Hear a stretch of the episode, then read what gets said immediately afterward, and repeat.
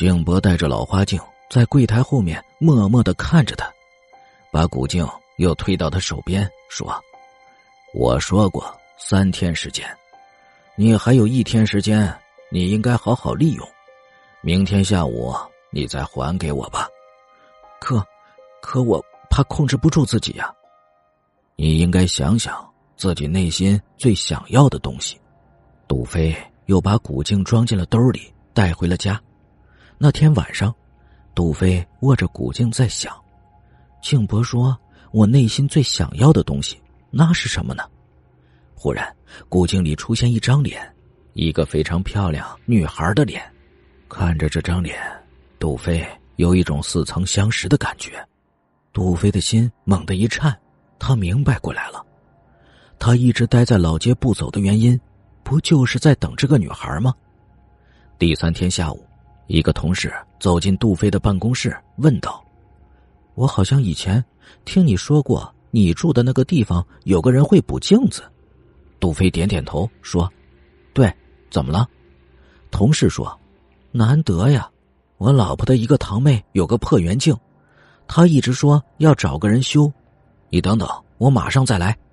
一会儿。”同事领着一个女孩子走了进来，说：“杜飞，这是朱琼枝，麻烦你带他去补下镜子吧。”杜飞傻住了，这不是自己昨天在古镜里看到的那个女孩子吗？朱琼枝从坤包里拿出一面小圆镜，镜面上有一道裂缝。朱琼枝告诉他，这面镜子是自己家传的，传下来时就有条裂缝。他一直想找个人补一下镜面，可如今做这行当的人都已经绝迹了。好不容易听唐姐夫说呀，有一个老人还在补镜子，所以他就来了。杜飞讪笑着，连连搓手说：“呃，我家附近有个镜伯，专门补镜子，我我这就领你去。”两人出了门，一路说着话往老街走去。路上应该坐公交车的。可两人谁也没有坐车的意思，他们就这样说着聊着，感到格外的亲切和幸福，仿佛就像有说不完的话。两人走进老街，朱琼枝感到老街亲切熟悉。当静博看到他俩走进店的时候，嘴角露出一丝微笑。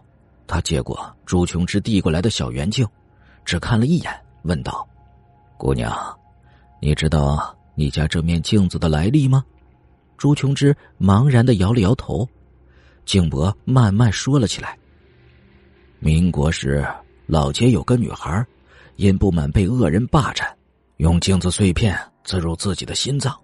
她青梅竹马的未婚夫见心爱的人死了，便将碎片从她心口拔出，也刺入自己的心脏。后来，静博的爷爷找到那块沾满两人鲜血的碎玻璃片。做成了这面小圆镜，送给了朱琼枝的祖母。朱琼枝听完静博的话，惊得目瞪口呆。静博说：“我爷爷做的这面小圆镜，是把那块碎玻璃片折成了两半，再合在一起，所以一做成就有一条裂缝。”说着，静博把小圆镜镜面转了过来，只见小圆镜镜面居然完好无损，一点裂纹也没有了。静博继续说：“我爷爷说，小圆镜的裂纹只要消失了，就表明破镜重圆了。爷爷说，有一种东西没有合不来，只有分不开，那就是爱。”说完这些，静博把小圆镜交到朱琼枝的手里，对杜飞说：“好了，三天时间到了，你应该把古镜还我了。”杜飞赶紧从兜里掏出古镜，毕恭毕敬的还给了静博。